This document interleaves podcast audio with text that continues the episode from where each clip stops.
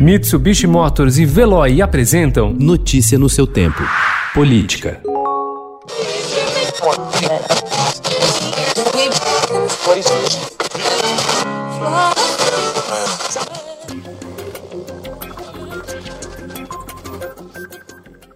O presidente Jair Bolsonaro bateu o recorde de liberações de rádios comunitárias nessa década. Entre março e abril, ele enviou ao Congresso autorizações para o funcionamento de 440 estações comunitárias nos rincões e periferias do país. Parte delas, renovação de emissoras que já estão no ar. A quantidade supera as 302 outorgas do governo Dilma Rousseff em 2013. Muitos dos canais liberados pelo atual governo têm indícios de atividades políticas. O Estadão identificou entre os representantes formais dessas rádios pessoas que são ou foram filiadas a partidos e já concorreram ou se elegeram para cargos de vereador e prefeito por legendas do Centrão, como republicanos, progressistas, PSD e PL. Há também dirigentes dessas rádios em siglas menores, entre as quais o PSC, o PROS e o Patriota.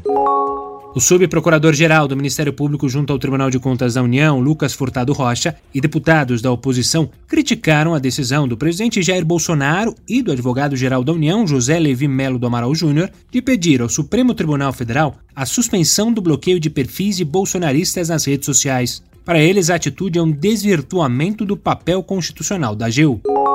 A obrigação de rastrear o compartilhamento de mensagens em massa em aplicativos de conversa deve ser retirada do projeto de lei das fake news, defendem especialistas e empresas também que prestam o serviço. Instituído pelo Senado, o rastreamento é visto como uma brecha para possível quebra da privacidade e uma supervigilância estatal. Contra essa medida, entidades de proteção de dados e executivos de aplicativos intensificaram uma campanha de bastidores para derrubar a exigência exigência.